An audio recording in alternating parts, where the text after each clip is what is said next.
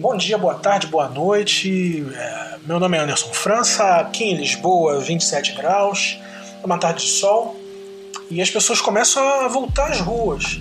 Nessa semana, apenas 2% dos portugueses voltaram às ruas, segundo a imprensa local.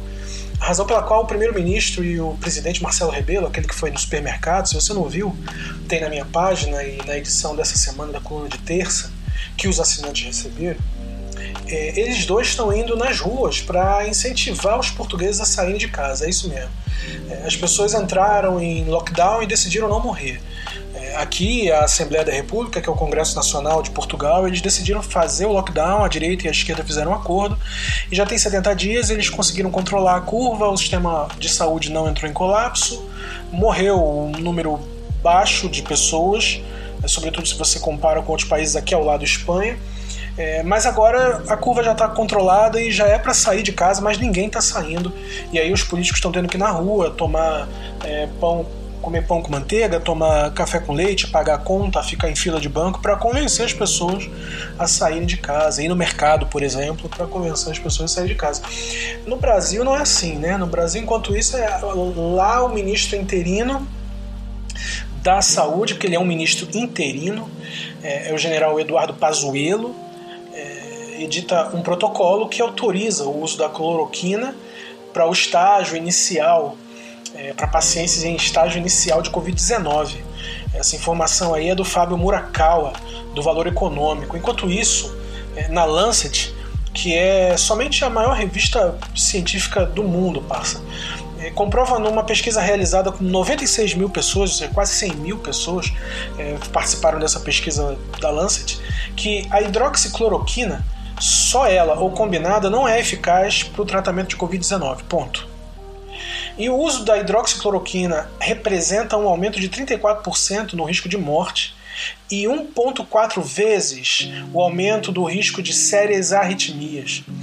É, e ainda, o uso de hidroxicloroquina com antibiótico representa um aumento de 45%, quase 50%, do risco de morte e quatro vezes o aumento de arritmias cardíacas. E tem gente tomando por conta própria no Brasil, né, como foi o caso do Gilviana, o deputado estadual fluminense pelo, pelo PSL, bolsonarista, é, que morreu pela Covid-19 e os exames mostraram que ele foi tratado com cloroquina. Gilviana tinha 54 anos e era ex-oficial da PM e do Exército, mas ele não é o primeiro deputado a trazer informações que está com essa doença, não. E não é o primeiro deputado do PSL. No Rio de Janeiro, um outro deputado do PSL, Luiz Lima, que inclusive era um atleta que participou dos Jogos Olímpicos de 96 em Atlanta e 2000 em Sydney, ele e a filha é, foram diagnosticados com Covid-19 é, e ambas as fontes do que eu estou te falando agora são do estado de Minas. Isso mostra que o Covid-19 não tem ideologia, não existe isso de cloroquina, tubaína. Né? A pessoa do partido do presidente é, tomou cloroquina e morreu. Então não existe essa de ideologizar a, a doença. É, Lembrando que, que na minha página ontem no Facebook, a, ainda a informação dada pelo The HuffPost, eu acho que é esse o nome, é, que no Brasil agora é o epicentro global da Covid-19 e deve chegar em segundo lugar, ultrapassando a Rússia nos próximos dois dias. É, considerando que a gente já tem 300 mil infectados e muita subnotificação, porque a gente não tem teste. É, pela manhã, ouvindo o Jornal Nacional de ontem, ontem à noite pela Globoplay, eu vi que nós levamos 29 dias para chegar aos primeiros 100 mil. Então a gente, do primeiro, primeiro caso diagnosticado para os primeiros 100 mil foram 29 dias. Depois a gente levou 12 dias para mais 100 mil, então é 200 mil em 12 dias. E, e agora para chegar em 300 mil a gente foi só precisou de 7 dias. Então o prazo está diminuindo para uma curva que aumenta a cada 100 mil pessoas. É, é, importante dizer porque, porque, se você for lá atrás, no começo da Covid, falando de China, falando de Wuhan, é, levou 63 dias para chegar aos primeiros 100 mil. E agora a gente está aqui chegando a 100 mil em 7 dias. É, bom, isso é, é bem complicado. Eu queria deixar aqui, uma, fazer uma pausa nesse, nesse, nesse papo para dar um abraço para Pra Diana, Diana Araújo, que é minha amiga, fechamento pra caramba no crime há muitos anos e que me ajudou a gravar esse podcast num programa chamado Soundtrap. A Diana tem, tem um podcast no Spotify chamado Deu Ruim, onde ela e, e outros amigos fazem uns comentários semanais sobre o cotidiano e a cultura do Rio de Janeiro. Eu recomendo. Beijo, Diana, saudade. Um beijo também para Mariana Nese, de São Paulo, pessoa que está me ajudando muito nos estudos históricos sobre Portugal, o período da escravidão, e que me deu uns toques importantes para ocasião dessa última coluna de terça que eu falo de Portugal e sua relação com o Covid. É, e aí eu tento explicar o que é o Portugal do passado, o Portugal do agora, porque eu tenho uma série de questões a serem resolvidas ainda com Portugal. E, na verdade eu tento lançar um olhar de conciliação, né, ou de reconciliação com o Portugal do século XXI e entender como hoje esse, esse país se pauta por princípios democráticos e fala em democracia, saudade da democracia. Abraços e beijo também para Renata de Brasília, para Ariadne de BH e o Vinícius Marcílio do Rio que também é professor da Universidade da Correria, e todo mundo que me ajudou essa semana na prova de estatística que eu fiz aqui em Lisboa. Eu sei que eu não deveria estar falando isso aqui no podcast, mas eu falei porque as pessoas me ajudaram pra caramba. É... Na coluna de hoje do Metrópolis, eu abordo três histórias de três jovens. Um de São Gonçalo, que é de classe média, o pai comerciante, o pai dele chama Neilton Santos. É, um da favela de Cidade de Deus, João Vitor, e uma jovem de classe média alta da zona sul do Rio de Janeiro, estudante do Colégio Franco Brasileiro em Laranjeiras. Ou seja, não importa se você vem da pobreza ou se você é classe média, se é rico, pode onde você venha, se você é preto no Brasil, você vai sofrer racismo, eu digo mais, nas Américas. Eu nem bem tinha publicado é, a minha coluna de ontem e soube que outros dois jovens tinham sido mortos, né?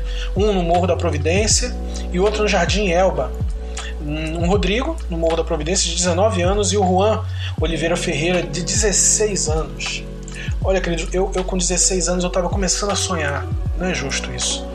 E aí a gente fala de luta armada, aí as pessoas bloqueiam, como aconteceu hoje, o Facebook me bloqueou por 24 horas porque eu fui bastante explícito num post dizendo que a gente precisa tomar uma providência que seja a ruptura da normalidade democrática por parte do povo, né? Mas enfim. E, e essa é a pauta de hoje no Metrópolis. A coluna é aberta. É, eu, eu, faço algumas considerações que são muito duras, inclusive, mas eu peço que você clique lá na página e vá lá no Metrópolis, dê uma lida nesse artigo, que é só uma indignação constante, permanente de muitos anos e a juventude negra está sendo morta e morta, inclusive no momento que as pessoas estão dando é, mantimentos por conta da Covid. Aí a polícia vai lá, e mata essas pessoas. Ou seja, o Dória, o Witzel e o Jair Bolsonaro são a mesma coisa. Entende? Só estão aí para agradar clientes diferentes. Seja o cliente do varejo, seja o, o, o Bolsonaro Premium, é, é, tudo igual, tudo a mesma coisa.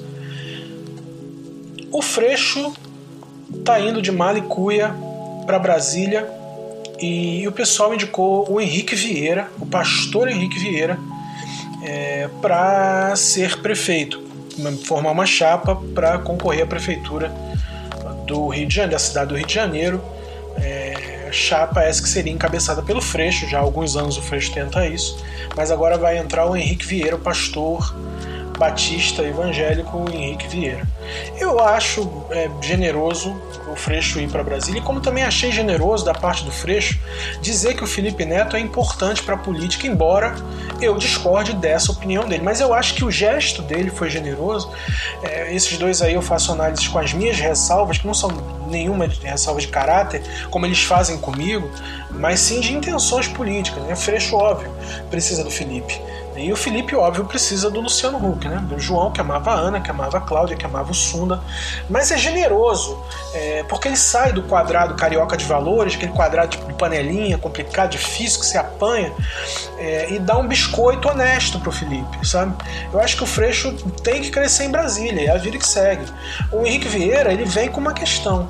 Se o PSOL vai usá-lo é, como pastor evangélico, o PSOL vai, vai beber o vinagre que serviu, né? Porque o PSOL meteu o Mário em evangélico a vida toda. E em quem voltava em pastor também. E agora sai com um pastor. Só com um pastor cult, né? Segundo eles. Tudo bem? Cada um, eu acho que é cada um com as suas estratégias, mano.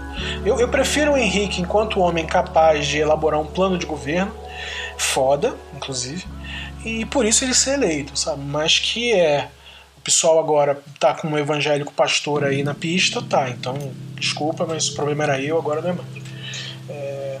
Bom, você já é assinante, mano? Eu tenho que fazer o meu jabá aqui, mano. Quem é assinante recebe esse podcast por e-mail e também no grupo fechado do Telegram. Você pode assinar pelo apoia-se barra apoia.se barra Anderson ou no Paypal. Tá na dúvida, me pede os dados que eu envio por inbox, tá eu e Fernanda nessa frente. E não tem valor mínimo, mano. Pode chegar com 3 reais, 1 real, enfim, essa iniciativa começou porque a Folha me mandou embora sem aviso e os leitores me deram a grana, tipo, não pedi nada. E achei injusto receber essa grana e começar a publicar textos é, sem, sem nada, sem nada em troca. Então eu, eu comecei a criar uma, uma publicação semanal. E até que virou uma edição semanal que tem quase 50 páginas e textos inéditos e análises. E eu dou isso para qualquer pessoa que chega junto com um real, dois, cinquenta, não importa. E também faço agora um podcast que é esse que você está ouvindo e mando para esses assinantes. Então a gente está meio que virando uma comunidade de apoiadores aí é, dessa pessoa tão problemática e tão problemática, né, que fala com vocês agora. Mas obrigado àqueles que estão me incentivando e, e, a escrever, né, e pau no cu do Recalcado que fica no Twitter falando que ele é safado e ainda pede dinheiro. Né? Falando em fofoca de Twitter, hater, cancelamento, cancelamento é, é a união de vários haters num único propósito. Né? O hater ele fica sozinho, mas o cancelamento é um monte de hater junto. E o vídeo do Espartaco, Santiago, que foi publicado aí esses dias, com um estudo da Mutato de São Paulo, inclusive abraço pro André Passamani, todo mundo da Mutato, que foi a última palestra que eu dei no Brasil, foi lá. O Spartacus explica as etapas do cancelamento. Ele usa, por exemplo, a Anitta como exemplo. Né? E, e, e como é difícil é, viver uma vida com a integridade moral que as redes exigem, porque na verdade está todo mundo na rede só mostrando aquilo que tem de bom, não os defeitos. De modo que, que eu, se eu quero ajudar alguém, eu, Anderson, eu ajudo na encolha, porque se a pessoa me cita, vão dizer que eu sou safado. Mas, amigo, todo mundo é safado, viu?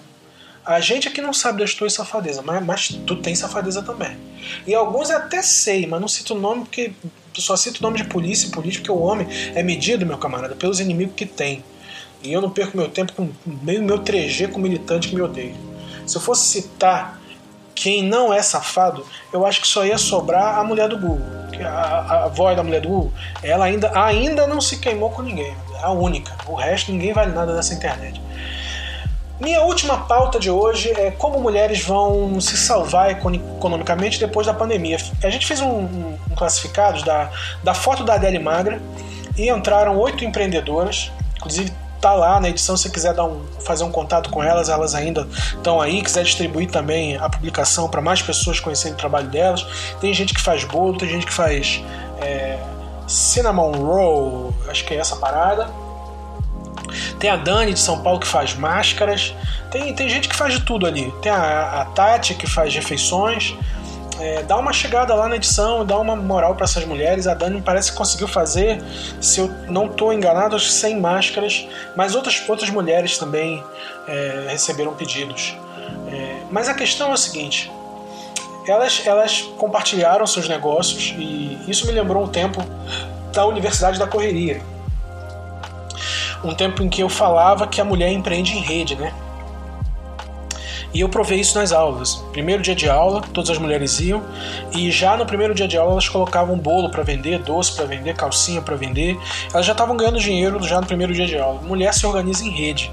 Economia tem que ser economia a partir da leitura das mulheres que são gregárias e formam rede.